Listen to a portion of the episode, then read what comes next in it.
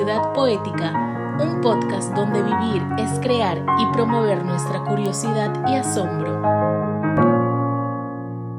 Muy buenas noches a todas y a todos nuestro querido público que esta noche nos acompaña en esta conversación en diálogos sobre arte y cosmos, Ciudad Poética, y tenemos verdaderamente pues el enorme placer, el enorme gusto de contar con nosotros en esta oportunidad con el poeta, el investigador, también filósofo, nuestro estimado eh, Fernando Salazar Torres de México.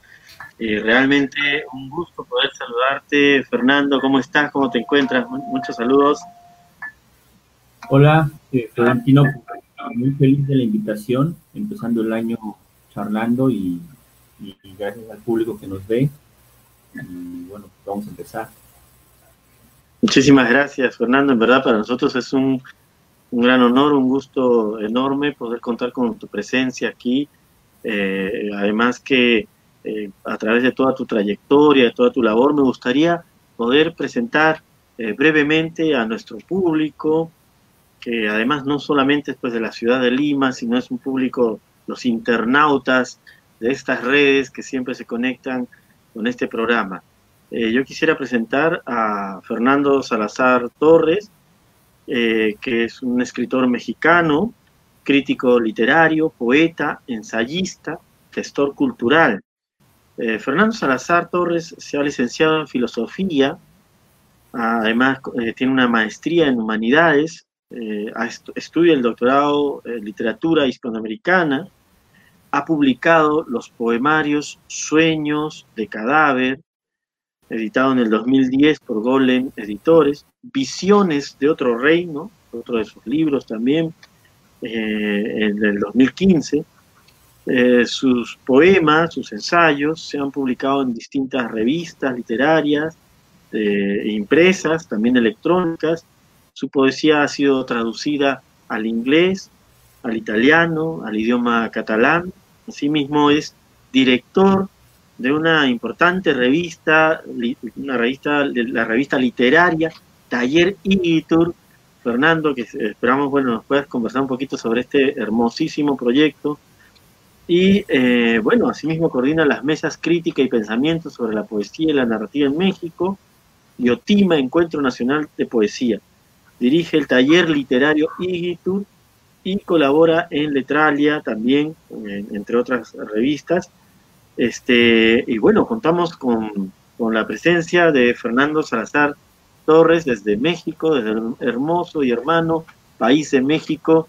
Bienvenido, Fernando. Yo quisiera hacerte esta, pues bueno, primero esta bienvenida, eh, agradecer por la generosidad de tu, de querer compartir algunas reflexiones, esta conversación con nosotros y bueno, mm, es, un, es una nutrida trayectoria, Fernando, a, pesar de,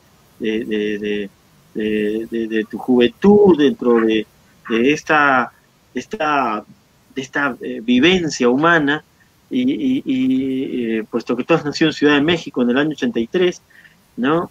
Y, y yo quisiera empezar, ¿no? Tienes esta, estos vínculos tan, tan extraordinarios, tan estrechos entre poesía, entre filosofía, entre ensayo, ¿no? ¿Cómo, cómo, cómo podrías contarnos un poquito? Eh, tú empiezas estudiando filosofía, ¿cómo pasas de la filosofía a la poesía? Es, es, es una experiencia simultánea. ¿Cómo se da esa relación en tu, en tu vivencia creadora, estimado Fernando? Bueno, pues la, gracias. La, pregunta es inesperada, pero grata al mismo tiempo, porque me hizo recordar justo el, momento de mi formación, pues cuando yo entré a la universidad a, estudiar filosofía. Cabe decir que antes que estudiar filosofía yo estudié economía, aunque no me titulé. Entonces, eh, y ya bueno, después me pasé a filosofía. Pero bueno, respondiendo puntualmente a tu pregunta, eh, a mí me costó mucho trabajo. Yo era muy consciente de esa dinámica entre dos, horizontes, el filosófico y por el otro, no digamos el literario, sino puntualmente el, poético, el de la poesía. Y yo, yo quería en la universidad, en mi formación, cuando tomaba las clases de, de los filósofos griegos, de la filosofía alemana, del racionalismo, del empirismo británico, de la filosofía de la ciencia, quería encontrar un, un vínculo, un lazo eh, metodológico que me permitiera reunir eh, esas dos disciplinas, esas dos formas de conocimiento. Cabe decir que a mí en realidad la poesía siempre me ha interesado, la literatura siempre me ha interesado y también la filosofía. Al final elegí la filosofía porque intuitivamente eh, yo suponía que, que la literatura, mmm, nadie te enseña la literatura. Yo creo que uno lo puede, puede ser un autodidacta de la literatura. En cambio, en la filosofía me parecía que sí había ciertos elementos esenciales que hay que desarrollar, habilidades que hay que trabajar como un músculo. Por ejemplo, la lógica.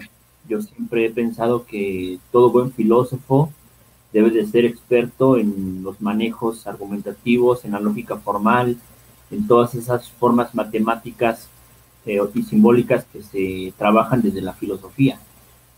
Y a mí me gusta mucho la lógica, yo me di cuenta de eso, entonces yo le clavé mucho el diente a la lógica, a la lógica formal, a la filosofía política, a la filosofía de la ciencia, y, después ya me costó mucho trabajo y, realmente yo creo que cuando terminé la carrera de filosofía, esa, esa, labor de, vincular esas disciplinas no la conquisté, sino ya mucho después. Eh, al mismo tiempo escribía poesía, al mismo tiempo pues me formaba en filosofía y yo creo que, que hubo dos, dos momentos valiosos que a mí me permitieron pues de algún modo compaginar y ya quizá disolver en un mismo desarrollo, en un mismo serie de actividades, la filosofía y la, y la poesía, que es la, pues la tesis que hice sobre, en la licenciatura sobre el romanticismo alemán. Más que el romanticismo alemán, en realidad fue sobre Friedrich Holderlin, que era poeta y filósofo también.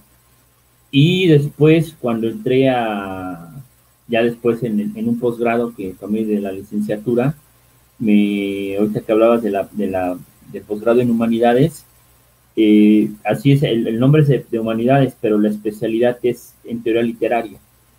Entonces, la función de la teoría literaria eh, a mí me hizo justo compaginar, porque de algún modo muchas de las teorías literarias del siglo XX no son más que desplazamientos desde el, desde el campo semántico de la filosofía a la literatura. Muchas teorías literarias del siglo XX no son más que desplazamientos de sistemas y escuelas filosóficas. Claro, parcialmente. Parcialmente. Entonces, eh, considero que esas son las funciones que a mí me, permitieron disolver en una, en una sola manera, pues la filosofía y la poesía.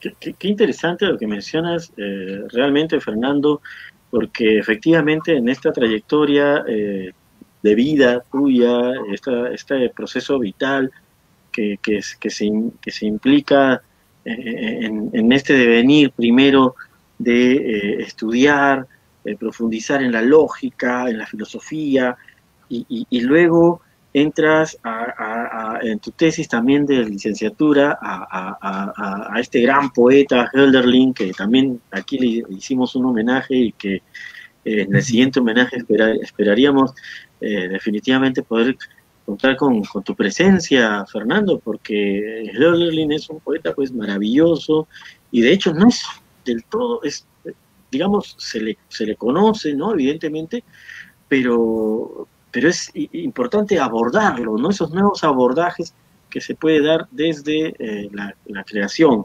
Eh, poética. Sin embargo, me, tenía esto apuntado de lo que mencionaba, yo voy apuntando también algunas cosas de lo que tú vas mencionando. Eh, esta, la, teoría literaria, Fernando, qué interesante esto que mencionas.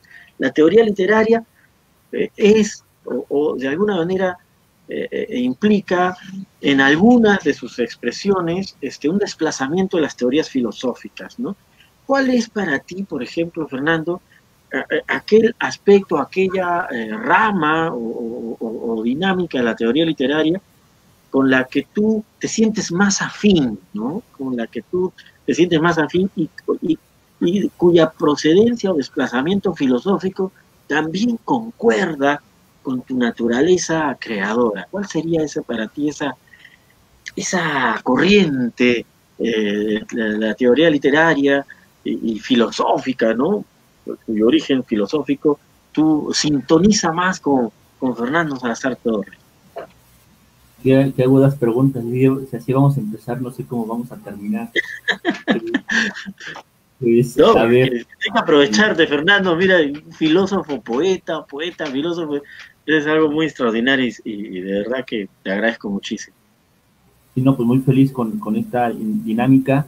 Eh, pues bueno, digamos una, una respuesta así como un poco jocosa sería con todas y ninguna, por la siguiente razón, de que en mí ha habido etapas o momentos en las que he tenido una inclinación, por ejemplo, en la teoría literaria, ¿no?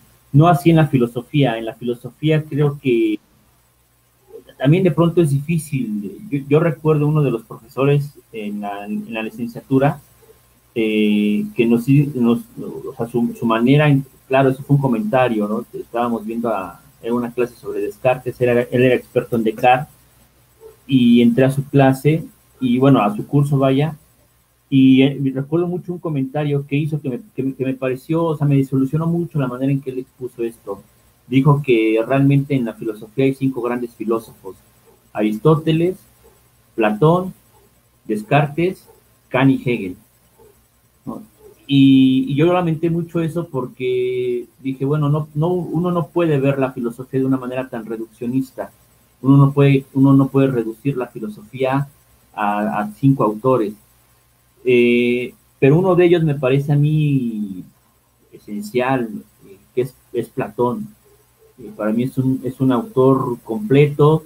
Eh, y hay otro autor que también me parece magistral, que, me parece extraordinario, que, que es eh, John Locke, que es, un, que es un poeta que, perdón, es un filósofo que dentro del, del empirismo británico desarrolla una serie de ideas sobre el lenguaje. Estamos hablando que esto ocurre entre el siglo 17 aproximadamente, eh, que van a ser claves después para el desarrollo de, la, pues de las teorías literarias. Entonces, ellos son autores que me parecen claves, eh, a mí en lo, en lo particular. Mm, claro, hay otros autores, por ejemplo, que, que, son poetas, pero que también tienen un viejo filosófico, como puede ser Halderlin, por ejemplo. Y yo tenía también mucha empatía con Nietzsche, pero, pero ya no ya no, ya no, es, es un autor que incluso eh, me pone de malas acercarme a él. Eh, y en el caso de, de, la teoría literaria, ahí es un poco más difícil porque voy a contar otra anécdota, igual en, algún, en, alguna, en alguna clase, eh, igual de, esta, de estas materias de teoría literaria ahí en la maestría, pues de algún modo nos estaban enseñando cómo aplicar la teoría literaria a la literatura como cuando el carpintero le enseña a su ayudante a cómo cortar la madera y cómo clavar los clavos. Así me sentía yo y está bien porque pues uno, uno, uno va a la universidad a eso. Pero llegaba el, el, el, grado en el que de pronto pareciera ser que las teorías literarias se tenían que incrustar de cierta manera a la literatura. Y bueno, yo, yo pensaba que si yo necesito 10 autores de 10 teorías distintas para hacer un análisis, por ejemplo, de de Blanco de, Octavio Paz, pues tengo la licencia de utilizar esos 10 autores. Claro, no, de una manera eh, fácil y, aleatoria, sino que debe de haber una metodología y un mecanismo de análisis detrás. Y eh, entonces, bueno, esa, esa, esa señal que a nosotros nos indicaban de que la teoría literaria tiene que utilizarse de esa manera, a mí me pareció también de pronto reduccionista y en algún momento yo he tenido mucha empatía por la semiótica, pero hay una mm. teoría de la literatura eh, que es eh, la que yo siempre he aplicado cuando hago un análisis eh, de alguna obra literaria, pues que es la teoría genética, ¿no? Cómo plantear un análisis de tal forma que uno a través de los elementos de una obra literaria pueda desentrañar los elementos y las bases para poder explicar cómo se dio origen esa obra literaria en particular. Por ejemplo, pienso en Altazor, cómo Huidobro, más allá de concebir un poemario de esa dimensión, de esa magnitud, llegó a, a la construcción de un poema como lo conocemos ahora, teniendo como referente que la versión original realmente era en francés. ¿Por qué ese cambio? ¿A qué se debe? ¿Por qué pasar de una lengua a otra? ¿Por qué en un, libro tan extraordinario para la literatura hispanoamericana del siglo XX se pensó primeramente en lengua francesa? ¿Qué hubiera ocurrido con la literatura hispanoamericana si ese poema no fuera en español, sino en francés? ¿No? Eh, claro, Huidobro hubiera sido siempre un poeta hispanoamericano, un poeta que siempre tuvo como lengua de origen el español, pero es curioso, como Isidor Ducal, ¿no? que siendo un poeta uruguayo, eh, escribe su obra, en, a lo mejor aquí es a la inversa, ¿no? ¿Qué hubiera ocurrido si esa obra se escribe en español? ¿no? Eh, o sea, igual son preguntas retóricas, ¿no? Pero a mí me, son de utilidad como de pronto para entrar a, una, a un análisis de una obra literaria. Y en el tema de la filosofía, que también se puede vincular con la teoría literaria o con la literatura en general, es que a mí siempre en los trabajos que hacía o en la filosofía siempre me ha interesado el aspecto antropológico de un pensamiento filosófico. Es decir, uno piensa el mundo de las ideas, uno piensa el motor inmóvil de Aristóteles, uno piensa el, eh, demiurgo y una serie de, ideas a partir de un sistema antropológico eh, del hombre, porque el hombre no solamente es el cuerpo humano, el hombre también se analiza desde la medicina, o me refiero al ser humano, vaya, desde la medicina, eh, desde la psicología, desde todas las disciplinas. Es decir, el ámbito de la antropología es tan amplio y tan completo que puede servir también para estudiar la literatura o las obras literarias. Y mira, eh, y, esta complejidad que nos, que nos este, señalas, que nos muestras, es... Eh, es, extraordinaria, pues, pues, pues, nos estás mencionando eh, estos vasos comunicantes, ¿no? Entre, por ejemplo, eh, la filosofía, entre la teoría literaria, la antropología, pero sobre todo lo que nos vas expresando, eh, querido Fernando, sobre, sobre tu, tu, modo de acercarte y además lo que, lo que te interesa también y lo que te interesaba y te interesa y en tu trabajo, no solamente como poeta, sino como, también como crítico, como investigador literario, esta relación entre, entre no encasillarse, ¿no? entre no restringir, entre, eh, vuelvo a, evocar esta anécdota que nos contabas, este profesor que dice, que habían cinco filósofos nada más, ¿no? Platón, Aristóteles, Kant, y, Descartes, ok.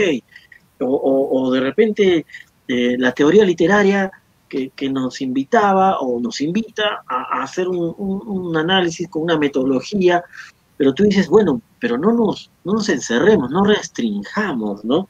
Y eso me parece muy interesante, eh, este, cómo eh, considero de alguna manera que esta búsqueda de disolución, como decía Eyerson, por ejemplo, este poeta Eyerson, extraordinario, ¿no? Decía, cómo diluimos los, los estancos condensados del pensamiento, ¿no? ¿Cómo hacemos para que aquello que se condensa vuelva, ese solvet coagula, ¿no, Fernando? También que está presente en los procesos espirituales. Y, la pregunta iba por este lado, ¿no? en ese sentido, eh, eh, de, de, las distintas comunicaciones y la búsqueda de no, de no restricciones en la, teoría literaria, en la creación. ¿Qué es lo que te libera, Fernando, eh, en tu proceso creativo? ¿Qué es lo que hace? ¿Qué es lo que te permite eh, diluir esos espacios estancos? ¿Cómo, ¿Cómo hace Fernando Salazar el poeta? Que ahora estoy viendo que en realidad está totalmente este, relacionado, vinculado con Fernando Salazar, filósofo, humanista, eh, ser humano, este, eh, eh, todo, todas estas dimensiones están conectadas, evidentemente, pero ¿cómo haces ¿cómo realizas esa, para ti, cómo, en tu día a día, cómo te permites o cómo buscas esa, esa no restringirte, no encerrarte en, en, la, en lo específicamente metodológico o creativo ya, eh, ya digamos, este, contemplado antes? ¿Cómo, ¿Cómo liberas tu creatividad en ese sentido? Pues yo creo, en principio, con, con dos posturas que, o sea, que en lo personal yo, yo he asumido siempre, que no cae en el dogmatismo y, y no ser tampoco, eh, no caer en las ideologías, no ser ideologizante, porque creo que es lo que ocurre actualmente en el ámbito, no sé si en todo el ámbito de vida del ser humano, pero por lo menos en, el ámbito de la literatura y, de la poesía, eh, pues la ideología le está ganando terreno realmente a la creatividad. La, ideología está uniformando a, los creadores, la ideología está señalando cuál es el camino de creación y las ideologías están vedando los caminos del pensamiento y de la crítica, por un lado, y, si, permitimos nosotros, si aceptamos esos caminos, vamos a ser dogmáticos y, posiblemente caigamos en otro momento de oscuridad. No, no, me refiero a la Edad Media, porque no creo que la Edad Media haya sido un, oscurantismo absoluto, eh, porque los árabes desarrollaron un conocimiento que hasta la fecha nos es útil y nos es funcional, pero sí cuidarme de, esos dos peligros, sobre todo en el tiempo de la posmodernidad, que es el dogmatismo y las ideologías. Y de ahí en fuera, liberarme. Eh, yo no tengo una metodología de, de trabajo no o sea, no una metodología en el sentido de que, que tenga un calendario, que tenga un horario muy establecido. Realmente en ese sentido soy muy anárquico. Eh, de pronto paso varias horas leyendo, leyendo, leyendo bastante, eh, leyendo, claro, poesía, literatura, eh, teoría literaria, pero esos momentos de creatividad en que uno se sienta a escribir un poema, pues eh, no tengo una, un horario fijo. Digamos que, eso, eso me da cuando tengo un libro planeado o tengo un poema que ronda en mi cabeza. Efectivamente, eh, Fernando, y, qué hermoso que, puedas compartirnos esto y, y qué eh, importante, ¿no? Quisiera leerte algunos comentarios que nos vienen haciendo Ah, Nuestros queridos colegas del público, nos dice Enrique Bernales nos dice saludos, queridos amigos, manda muchos saludos desde, Estados Unidos, de Colorado. Un abrazo. Eh, y nos dice también, ya nos vemos, querido Fernando Salazar Torres, la próxima semana en el coloquio de poesía y filosofía. Será un placer compartir juntos allí. Siento que la interfaz que comunica la poesía y la filosofía es la materia misma del lenguaje, el logos, el trabajo consciente con el lenguaje y por supuesto, qué actual es Platón. Los seres humanos hasta este momento de nuestra historia seguimos reproduciendo constantemente la alegoría o el mito de la caverna, ¿no? Entonces, nos sigue ahí eh, comentando Enrique, eh, esto muy interesante que has mencionado también, eh, Fernando, sobre Platón. Lucas Margari nos dice, la crítica genética es muy interesante y pone en evidencia otras aproximaciones al texto. efectivamente, Fernando, lo que has compartido Ah, con nosotros sobre la crítica genética, estoy seguro que mucho de nuestro público interesado, eh, ya sea joven o adulto, interesado en la literatura, busquen sobre la crítica genética. No sé si te, eh, nos podrías compartir de repente, Fernando, alguna, algún texto en especial que podamos encontrar en el Internet, por ejemplo. Sí, un saludo a Lucas Margarit, un saludo, es un poeta argentino, eh, sí, bueno, hay, una, hay un autor que es, que es un referente eh, de esta teoría. Eh, cabe decir que no es una, mm, no es un, ¿cómo decirlo? No es un sistema totalmente desarrollado. ¿no? Piaget podría ser un, autor referencial, un autor referente para, acercarse a la, teoría genética. Eh, uno puede hacer uso también de instrumentos de análisis, por ejemplo, la semiótica, eh, la filología me parece a mí esencial. La, filología es una herramienta necesaria y vital para mantener viva una, una crítica y un análisis literario, porque una de las razones también en las que eh, yo siento a veces desencanto en, dentro de la literatura es cuando veo los, análisis literarios o las reseñas a libros, a obras en general de la literatura, eh, que caen en una doxografía, que caen en una interpretación, que caen en una según subjetivo, en lo que uno considera, eso también es reduccionista. Eh, y, y, la interpretación que se da no es una interpretación realmente genuina, intelectual o, de análisis eh, que aporte al conocimiento literario, sino que es una ocurrencia en la que se dan impresiones y, cosas que de pronto ahí al autor se le ocurren. Mm.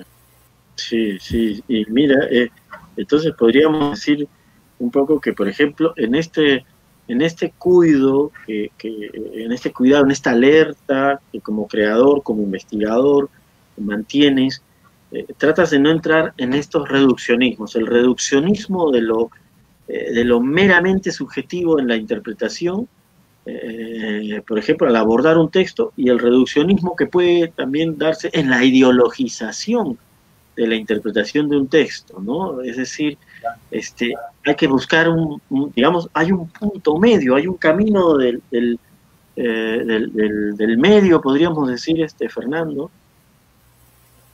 Sí, sí, sí, claro. Eh, a mí me parece eso. Y, también la manera en que de pronto eh, estas formas de pensamiento que empiezan, no que empiezan, sino que ya dominan, que ya dominan, eh, crean anacronismos, o sea, crean una falsa interpretación de obras falsas del pasado.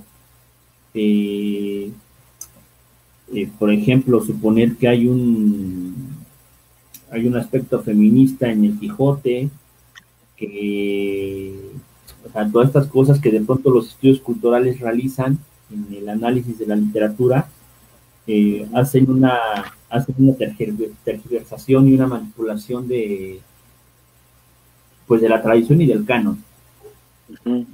y, eso, es, eso es, es, un, es un motivo claro, también de debate, porque eso también se presta a la discusión, no es simplemente eh, de un plumazo descalificar y decir que no, que no es válido, sino que en un proceso de, de dialéctica, de comunicación, establecer eh, de qué manera ese tipo de estudios van a tener una validez en el futuro, o qué fecha de caducidad, tendrán. O sea, yo, me pregunto mucho eso.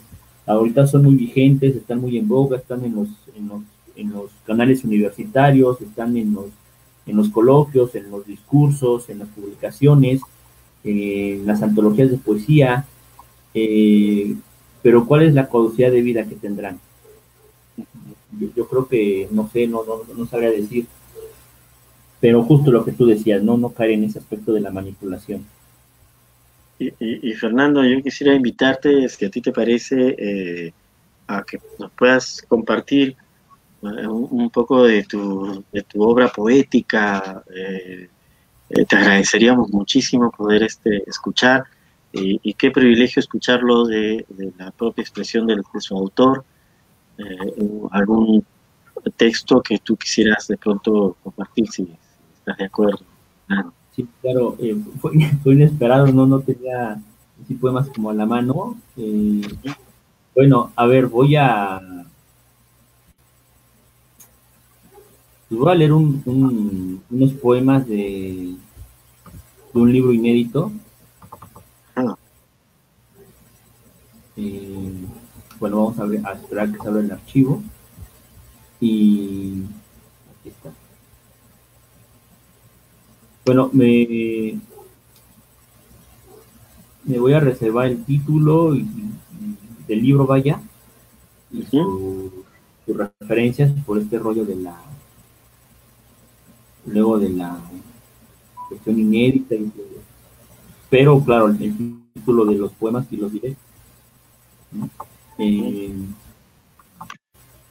a ver, es que me, agarraste, me agarraste frito y, o sea, no, no, no es de que vaya a leer algo a la, a la, a la ocurrencia, pero... Mira, yo, yo, mientras tanto que lo vas buscando, porque en verdad este, eh, sería estupendo poder, yo quisiera compartir también con nuestro público un poco sobre la revista literaria Taller Igitur, que, que este proyecto eh, verdaderamente hermoso que ustedes vienen realizando, este, Fernando, eh, y que de repente sería muy, muy bueno poder compartirlo. Acá lo voy a poner en la, está acá en, la, en Facebook, voy a, mostrar la página en Facebook de la, de la revista literaria Taller Igitur que eh, pueden encontrar ustedes, miren si acá lo, acá voy a ver si lo puedo compartir el, el este eh, pestaña del Chrome y aquí estamos. Entonces, ahí para compartir Ahí se está viendo. Entonces, miren, este es el taller eh, Igitur. Me sale la vista literaria Taller Igitur.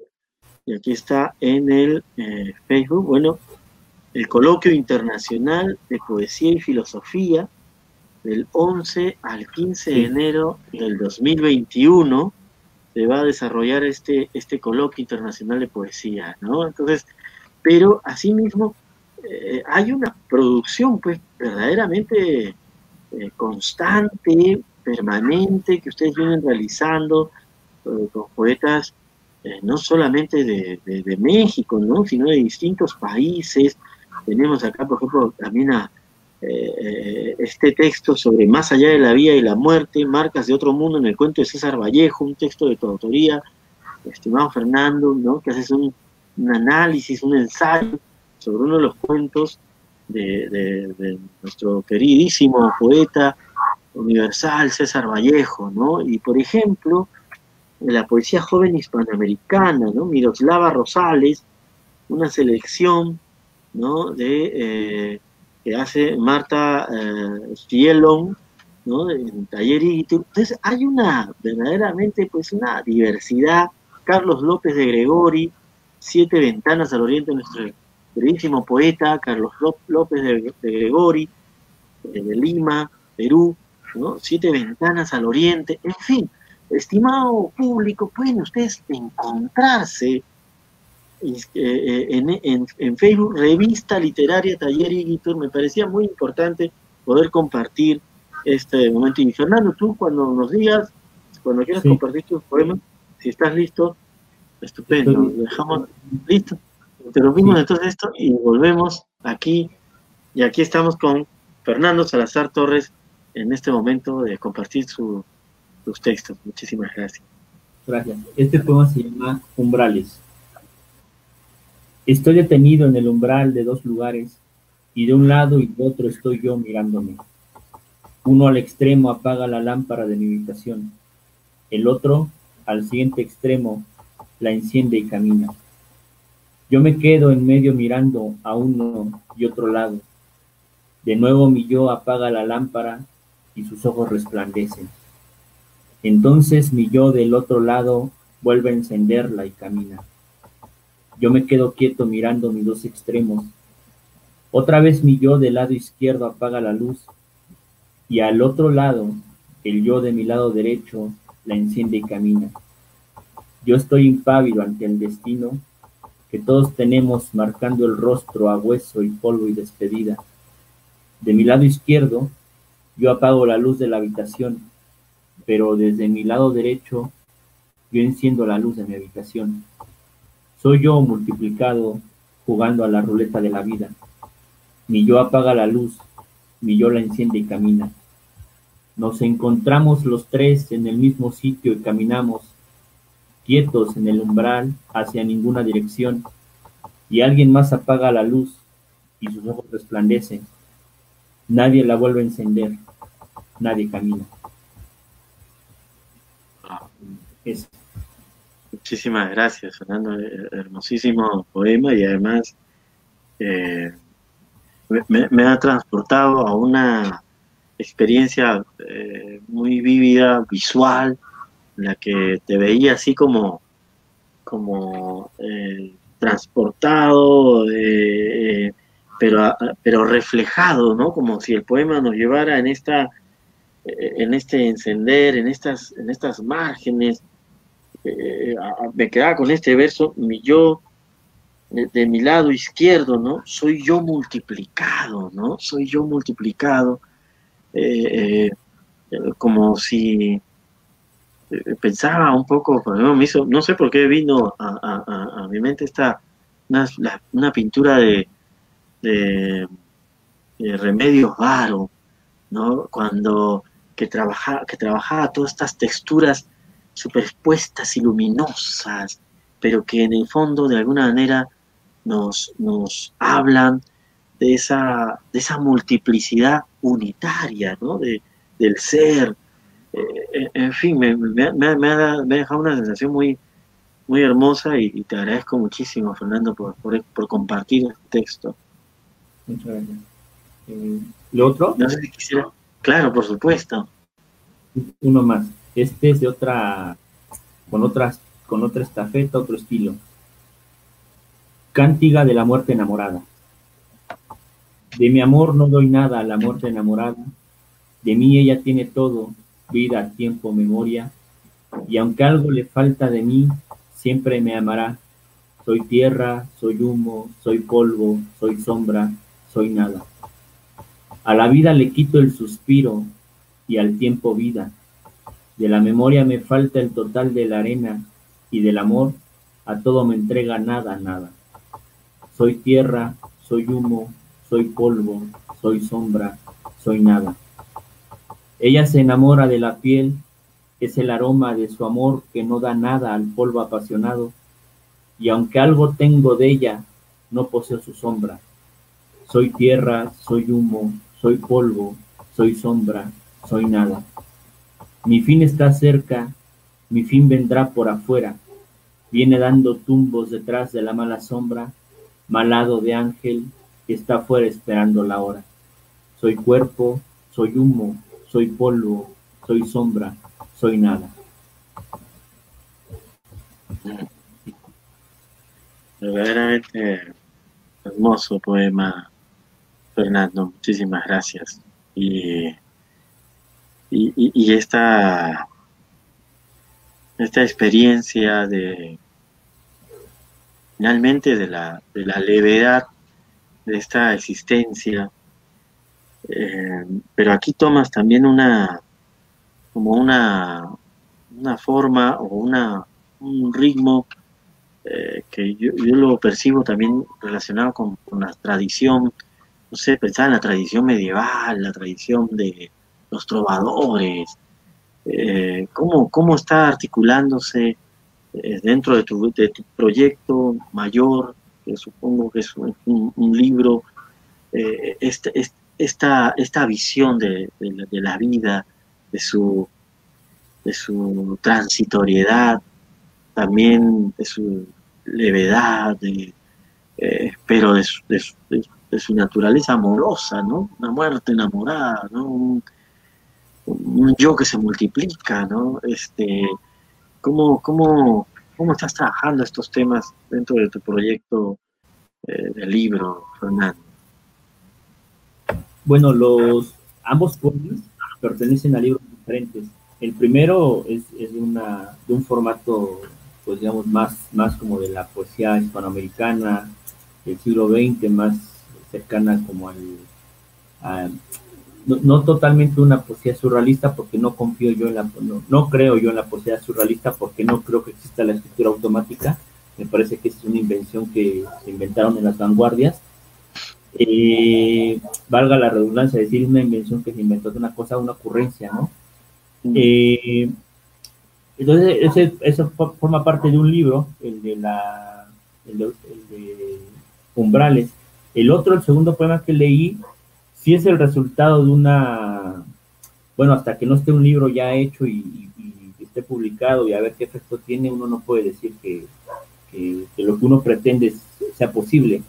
Pero digamos, la intención eh, resulta de, pues de justo pensar eh, la poesía del, contemporánea. Mm, veo cómo se está escribiendo la poesía ahora y después de una lectura amplia, de leer, eh, pues no, no, no, lo, quizá no lo suficiente, porque uno no termina de leer, pero digamos de, leer lo que yo considero que me puede dar una, un diagnóstico de lo que ocurre, pues mi, mi primera conclusión es decir, yo no quiero escribir como ellos, yo no me quiero parecer a ellos. Y entonces, ¿de qué manera escribir, seguir escribiendo poesía de tal modo que tú no te quieras parecer a ellos, y que no quieras escribir lo que se está escribiendo. Eh, o sea, que no quieras formar parte de eso que se está escribiendo ahora. Y, y por otro lado, también veo en la poesía moderna, en la, en la, lírica, en la lírica, esto de la poesía contemporánea, este como diagnóstico. Y por otro lado, en la poesía moderna, digamos, aquella poesía que, que nace con estos poetas franceses y también, o sea, hay dos autores, Baudelaire y, y Walt Whitman, dos que marcan dos estéticas de la, del eje de la lírica moderna, eh, con dos nombres semejantes, las flores del mal y, hojas de hierba, y todo lo que ya sabemos ocurre después. Ese tipo de poesía también me parece que sus códigos ya están desgastados. Me parece que todos los que siguen esa tradición son poetas epigonales, son poetas que, que son las que son la sombra de Baudelaire, que son, bueno, en fin. Y entonces, para mí resultaba preocupante. Y digo, bueno, entonces, ¿qué hago? Y entonces, quizá lo que yo considero, o lo, que es mi camino, es mirar atrás, mirar las tradiciones, no, no, no quiero decir antiguas, porque yo creo que la tradición es un presente continuo. Yo creo que Góngora sigue vivo, creo que el Quijote sigue vivo, eh, creo que los grandes poetas griegos están vivos, los poetas latinos están vivos, los, poetas del periodo andalusí están vivos, más vivos que muchos poetas contemporáneos. Eh, entonces, volver a esas tradiciones, volver a esas luces y hacer una resemantización, no una recontextualización, porque eso es imposible. Su tiempo no es mi tiempo. y mi tiempo a lo mejor no se puede adecuar a sus estructuras pero lo que se puede adecuar es el contenido posiblemente, son los temas. Entonces, en algún camino, ese es, la, es el propósito, mirar a las tradiciones que aparentemente nos resultan un poco lejanas, pero que, al mismo tiempo son el inicio de la gran tradición de la poesía en español. me, me, has hecho pensar bastante, recordando un, un momento hace algunos años, con esta con esto tan eh, digamos que, nos estás contando de que, constituye también una poética no eh, muy a, reflexionar esta cómo esta pregunta de qué manera no parecerme a ellos no de qué manera eh, podemos porque vamos viendo la conversación de que tú como ser creador tienes esta, esta, esta búsqueda de, eh, del no reduccionismo, esta búsqueda de preguntarte, ¿no? Preguntarte cómo es que se desarrolló tal obra, cómo es que se, eh, eh, si hubiera sido así, si hubiera sido escrita en otro idioma, y si hubiera sido esta, son preguntas aparentemente sencillas,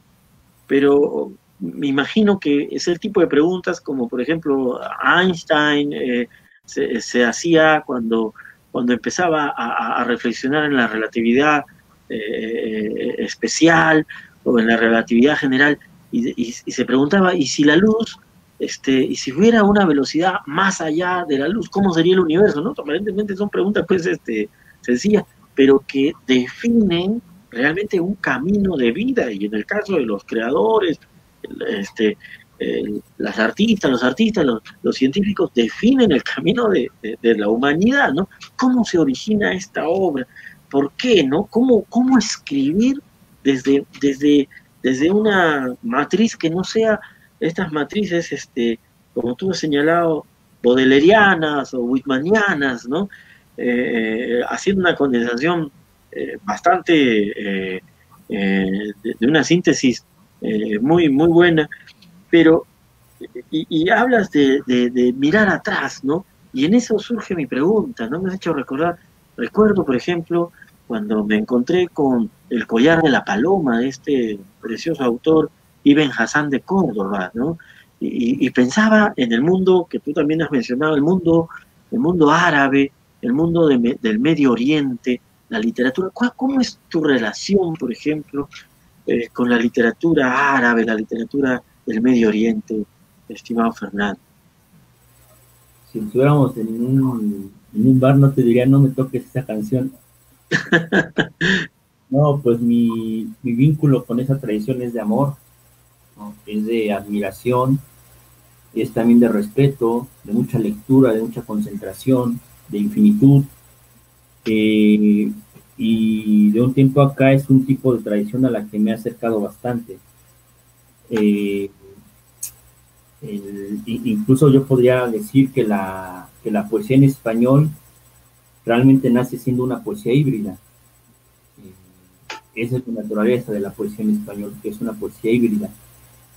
Eh, pensando un poco en, que uno de los temas contemporáneos de la, de la, poesía, que resulta muy interesante, que es la, la, poesía, se le llama híbrida porque resulta fácil decirlo, ¿no? porque no hay una nomenclatura que realmente le, le dé un diagnóstico total. Yo le llamo diáspora lírica o diáspora genérica donde hay un desplazamiento de las voces o hay un desplazamiento entre los géneros literarios. Eh, entonces yo creo que la poesía en español nace, nace así, ya siendo una poesía híbrida. Claro, hay con matices y cosas que se podrían decir, señalar ahí, pero hablando particularmente de esto que señalas de la poesía árabe, eh, quizás, igual no quiero, no quiero pecar del, de, o sea, de ser ciegos o de ser reduccionista o dogmático, pero yo creo que mucho del tono de la poesía omeya, especialmente de la poesía andalusí, todavía contiene o todavía, todavía existe en la poesía en español. Eh, ese, ese tono melancólico, llorón, eh, por ejemplo, el, eh, los clásicos sonetos de, Neruda, los, sonetos de Neruda, tienen ese tono melancólico de la moda. Y esa era la característica de ese tipo de poesía, o una parte de la tradición de esa poesía. Y eso se heredó a la poesía hispanoamericana, o decir, a la poesía en español, vaya, al mundo hispano. Eh, Petrarca lo asume durante mucho tiempo, durante mucho tiempo, se creyó que los trovadores eran de algún modo los poetas precursores de muchas formas de la tradición occidental.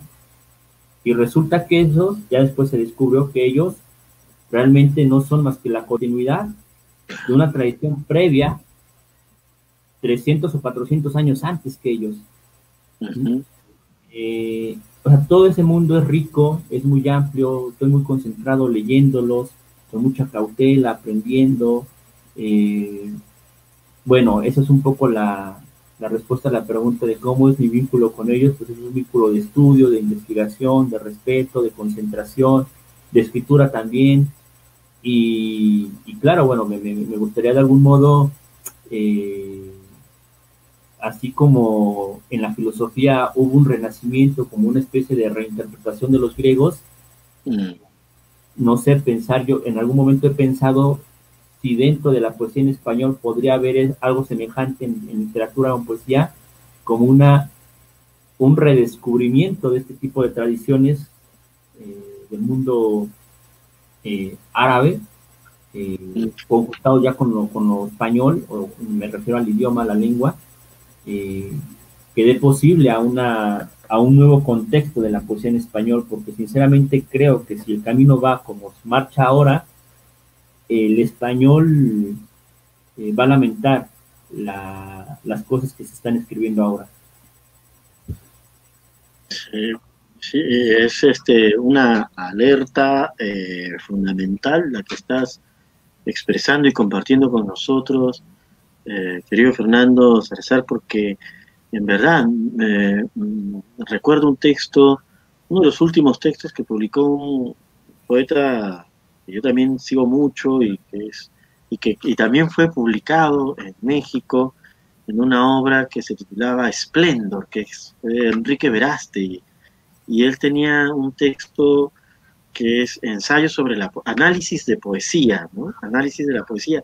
Y él em, empieza este texto comentando de que la poesía es precisamente algo así como eh, la, lo que permite a una comunidad este, desarrollar su ser espiritual, su ser de pensamiento, su ser, eh, la poesía como, como, también esa suerte de, de, custodia, ¿no? De, la, de las posibilidades creativas de la, de la comunidad, ¿no? Y, en ese sentido yo quería preguntarte, ya lo estás tocando de alguna manera este, con, lo que nos vienes comentando, pero eh, nos comentabas sobre este volver atrás para, para redefinir, para eh, recrear eh, y, conectarte con, con, otras matrices creativas, esta vinculación con el mundo árabe, el mundo del Medio Oriente, en su literatura, en su, pensamiento tan, tan rico y además eh, que Occidente le debe tantísimo, ¿no? Eh, y luego este, comentaba sobre eh, el camino, por ejemplo, hablando específicamente del idioma español, si seguimos por este camino, entiendo yo, camino de las diversas corrientes poéticas, este, bueno, pues necesitamos un necesitamos una reinvención, ¿no? Y en ese sentido yo quería consultarte, preguntarte sobre eh, cómo ves el panorama eh, poético eh, contemporáneo. Sé que es una pregunta muy amplia, pero digamos, ¿cuáles serían en todo caso esas posibilidades? Algo así como cuando le preguntaron pues este a no sé, pienso en estas, eh, en este texto de, Calvino, cuando habla sobre las sus seis eh, percepciones eh, o, miradas que, podría este, abordar el nuevo milenio, ¿no? Entonces, yo te preguntaría, Fernando, ¿cómo, ¿cómo tú ves, cuáles serían estas tres cualidades que crees tú debería este, emprender o, o, que ya se están manifestando, ¿no? En, lo que tú ves como, no solamente como creador, sino que además director de una revista que, tiene una, relación con poéticas muy diferentes, muy diversas, ¿no? Y de distintos países, ¿no? Tienes como que eh, el lugar allí donde puedes contemplar además México también como un espacio eh, extraordinario, cultural, donde, donde están eh, transitando y, desarrollándose eh, diversas poéticas también.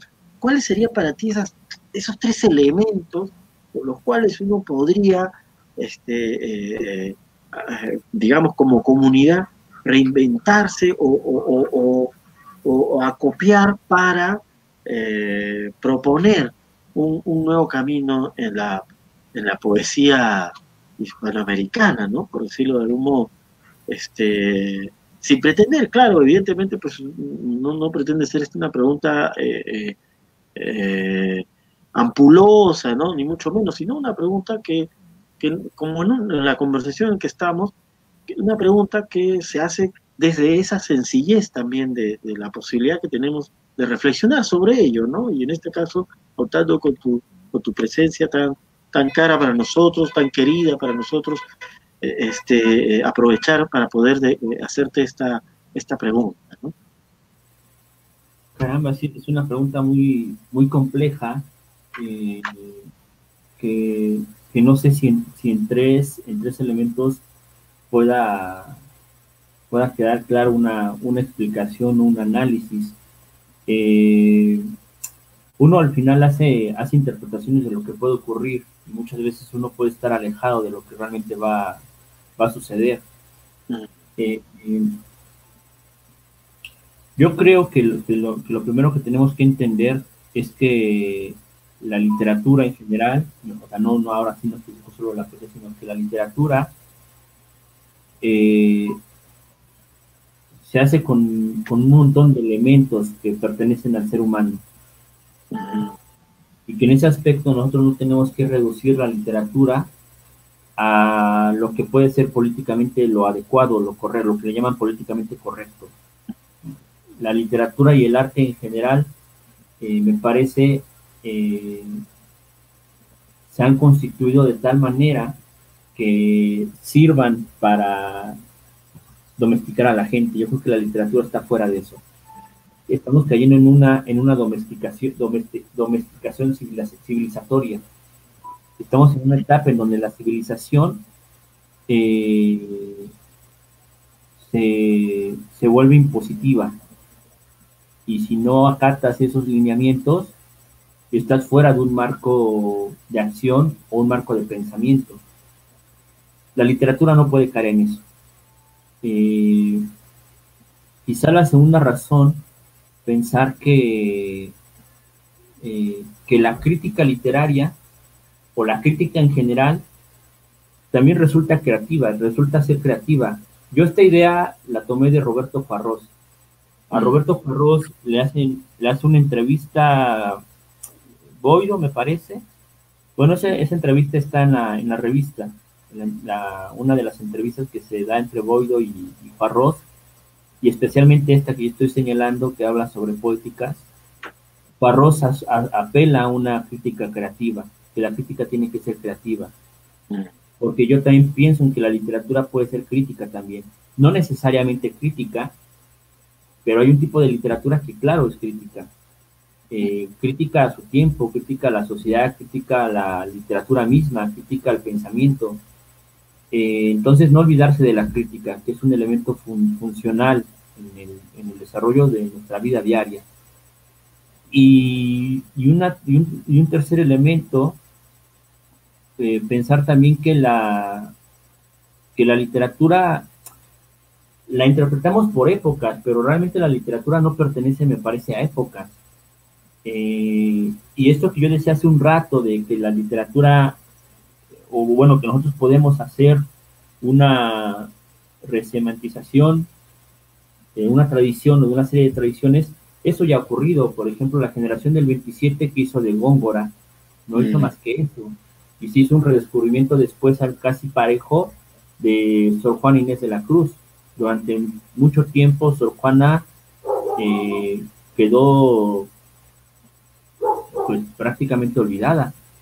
Mm a, a, Sor Juana la estamos redescubriendo, releyendo, acercándonos a ella, no sé, tendrá poco más de 100 años. No es poco tiempo realmente para una, para una poeta y una autora que, es relevante para nuestra tradición. Entonces, de pronto creo que lo que este hecho de, de resemantizar ciertas tradiciones, eh, no solamente resemantizarlas, sino redescubrirlas, acercarnos a nuevos códigos de lectura, es decir, no leer la literatura con los mismos códigos de lectura que por los cuales siempre se han leído. No podemos leer nosotros a Baudelaire de la misma forma que lo leyeron los poetas de mitad del siglo XX o a principios del siglo XX eh, o a principios del siglo XXI. Nuestros códigos de lectura tienen que cambiar.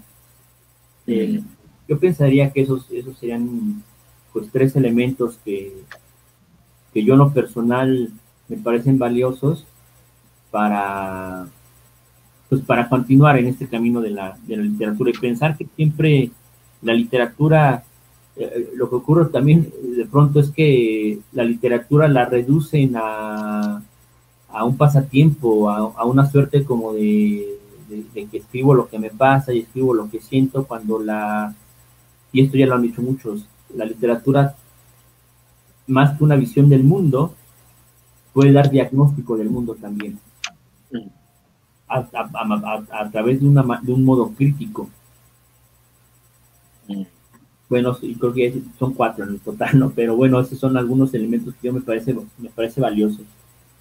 Sí, y, y hermosísimo, de verdad, Fernando eh, gracias por tu generosidad de compartir estas, estas, estas visiones, ¿verdad? Eh, realmente eh, qué, qué enriquecedor e, e inspirador también eh, que compartas esto con nosotros, porque eh, no solamente el caso de mi, propia persona, que me siento verdaderamente inspirado a, partir de, tus reflexiones para, para reenfocar, para volver a mirar desde, desde estas, eh, desde estas digamos, expresiones que, que compartes, eh, el, acontecimiento, no solamente literario, sino espiritual del día a día, ¿no? Y, por otra parte también eh, pienso en, nuestro público, eh, que se va a sentir también inspirado por esto que, tú estás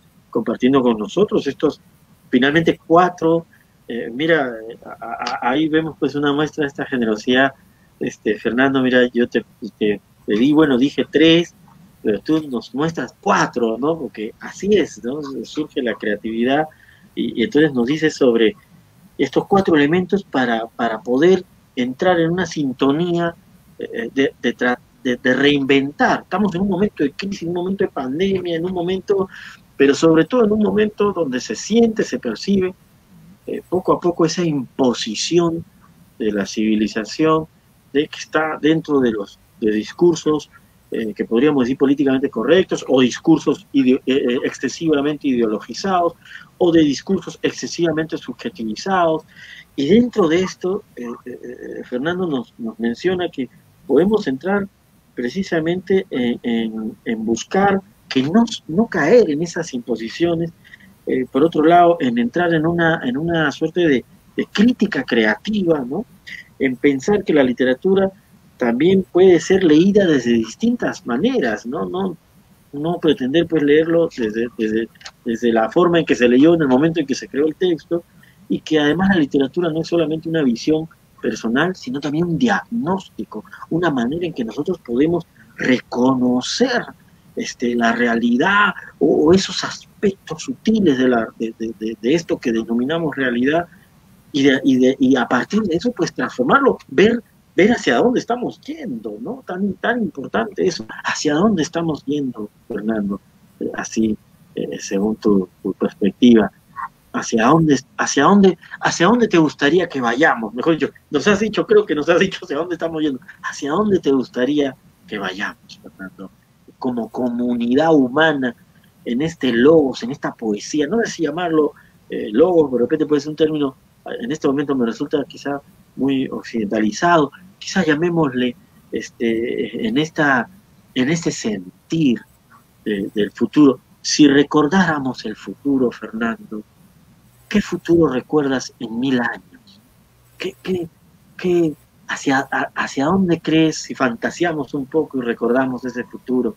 En mil años, Fernando, ¿dónde estará la poesía?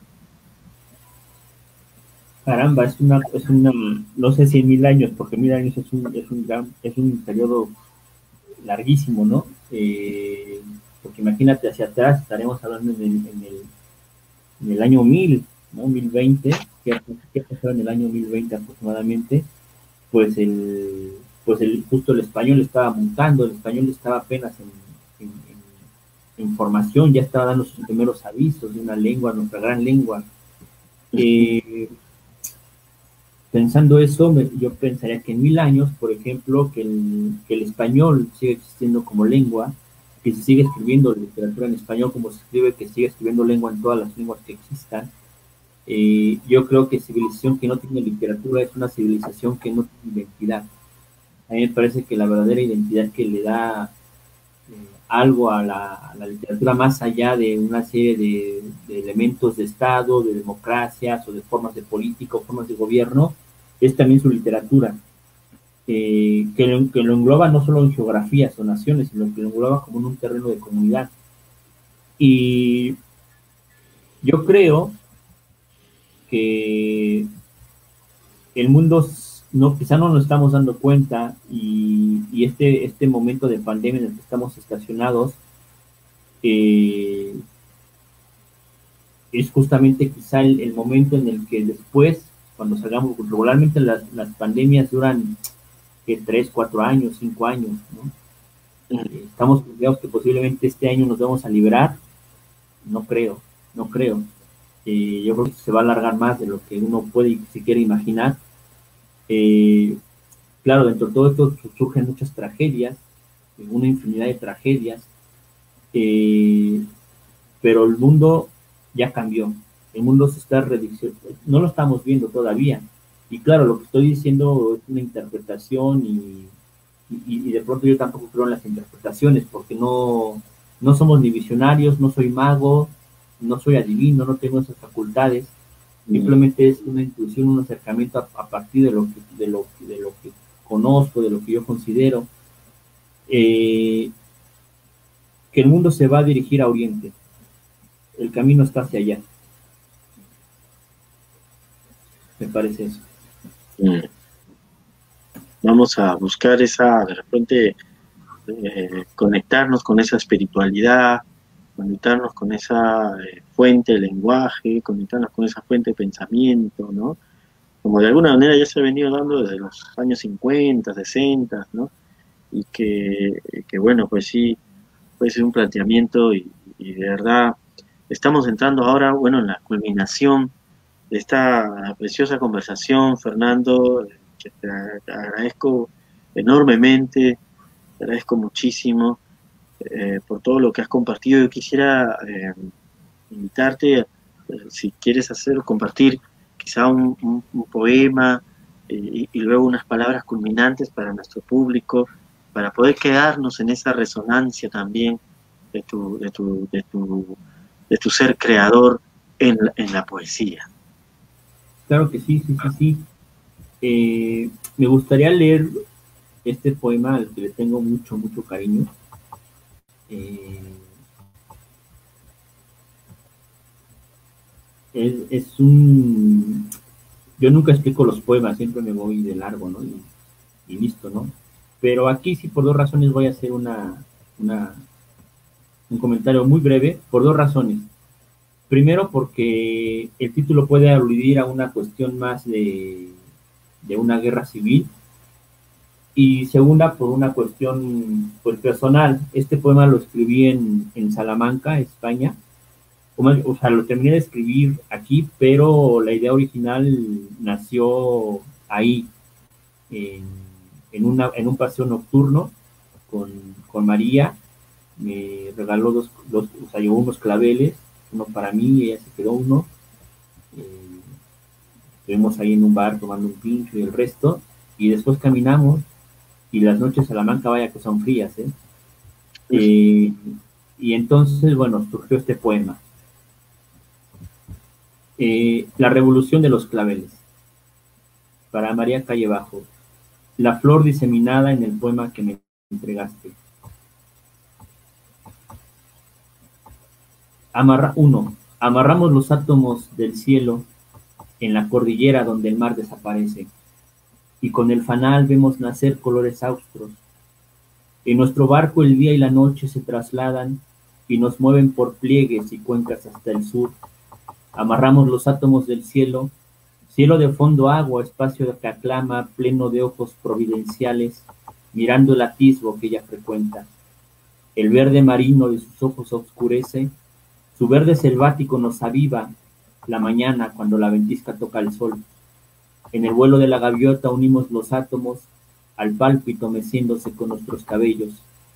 Amarramos los átomos del cielo y bienaventurados adheridos al alba, vencedores en los cuatro rumbos de la tierra, nuestros átomos se descomponen hacia el Ártico. Encima del cielo la revolución de sangre se arroja contra la sonada de los claveles. 2. Se adueñan de todo, lo creen todo.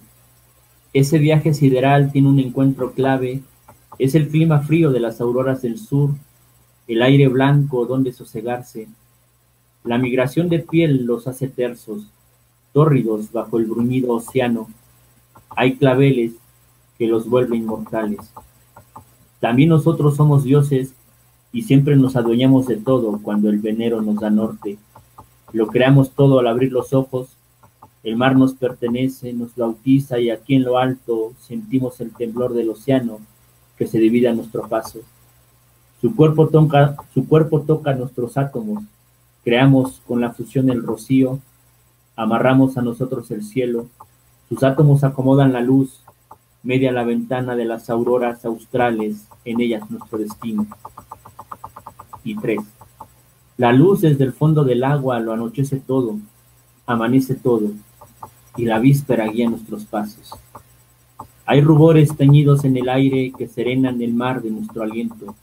Hay pájaros dormidos anidados en el fondo del alba, y todo en la tierra se alumbra con la revolución de los claveles. Amarramos los átomos al cielo. Después del dilatado viaje, una mancha blanca pone final a la huida y sentados en la nieve, adormecemos sobre las auroras y la sangre que nos hace inmortales tórnase en el clavel que ella en el verde de sus ojos llevaba para guiarnos. También nosotros somos dioses y amarramos los átomos al cielo. Ah. Muchísimas gracias, Fernando. Hermoso poema, de verdad. Muchísimas gracias por, por compartir esto, la revolución de los claveles, eh, por Fernando Salazar Torres. Eh, te quiero expresar eh, toda la gratitud por parte de, la Municipalidad Metropolitana de Lima, por parte del programa Lima Ley, que siempre bueno está realizando toda esta labor para tratar de difundir y comentar y conversar, no solo sobre los, los textos literarios, sino también con sus autores, con, creadores, con, los, seres que están en esa permanente reflexión de lo literario, lo filosófico, las artes, en esta ciudad que buscamos, anhelamos, eh, se convierta esta ciudad poética que ahora nos has hecho experimentar gracias a tu, a tu generosa reflexión y tu, y tu generosa poesía, Fernando. Te agradecemos muchísimo muchísimo. Y, y bueno, sí, unas palabras culminantes, Fernando, por favor. Eh, bueno, pues muchas gracias a, ti, especialmente Florentino, a, a todo el equipo que está de, detrás, eh, a María, eh, a la Municipalidad de Lima, a todo el, país. Y, bueno, pues encantado siempre, siempre contar conmigo. Y pues un abrazo a, todo Perú, a todo el mundo hispano y al mundo que, bueno, que la clave ahora creo que es la paciencia ante esta adversidad en la que estamos viviendo, ser pacientes y, pues eso, eso, quedarse en casa para que esto se pueda resolver de la, lo más pronto posible. Muchísimas gracias, Fernando. Nos ha quedado cortísimo el tiempo porque en verdad había muchos temas a conversar que yo había puesto también aquí en, en papel, bueno, y apuntando también lo que tú ibas mencionando, por ejemplo, se nos ha quedado este eh, el tema de, un tema que, vi eh, que me parecía muy interesante esta, esta propuesta que desarrollaba sobre eh, otro, otra terminología para hablar de poesía latinoamericana, ¿no? Por ejemplo, eso se nos ha quedado, creo que queda pendiente para otra, otra conversación, sería muy interesante, ¿no? ¿Qué es lo que convierte un texto en un poema? Fernando, ¿no? Eso, eso también tan, tan, necesitaríamos pues mucho, mucho tiempo para eso. Y, cómo encaja la poesía en un contexto de pandemia. Todas estas preguntas que se nos han quedado allí, este, esperemos poder hacerlas, Fernando, en un siguiente encuentro. Y, y de verdad, encantadísimo y muchísimas gracias. Gracias María, gracias a todo el equipo técnico gracias a, la Municipalidad Metropolitana de Lima, gracias al programa Lima Lee, estamos aquí en una transmisión, en una, conversación eh, que podrán verla ya en, diferido a través del enlace y compartirlo en sus redes.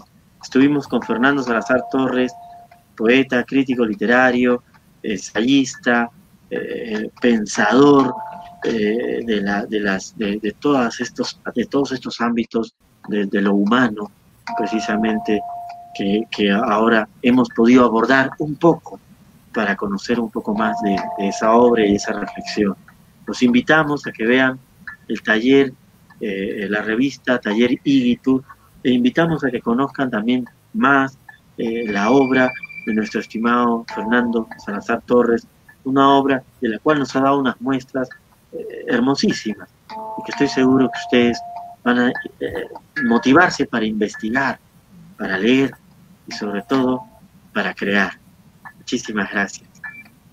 invitarlos también al coloquio, empieza el lunes, eh, un coloquio que se va a hacer por streaming, eh, pero que podrán seguir por el canal de YouTube del Fondo de Cultura Económica y el canal de Facebook del Coloquio Internacional de Poesía y Filosofía. Ahí va a estar Enrique, este, bueno, va a haber una serie de, poetas, de filósofos, ensayistas, críticos. Eh, ahí el, programa lo pueden ver ahí en la página de la revista. Muchísimas gracias, Fernando, y sería estupendo que podamos de repente compartirlo a través de, de Lima Ley, vamos a conversarlo para poder hacer las, las respectivas gestiones. Y, acaba de, Fernando de, dejarnos también este, el enlace de la página del taller IGITUR para eh, el Coloquio Internacional de Poesía y Filosofía del 11 al 15 de enero. Estimado público, no se lo vayan a perder. Nos vemos entonces. Muchísimas gracias. Gracias, Fernando. Un abrazo grande eh, y, gracias por esta por este compartir. Muchísimas gracias.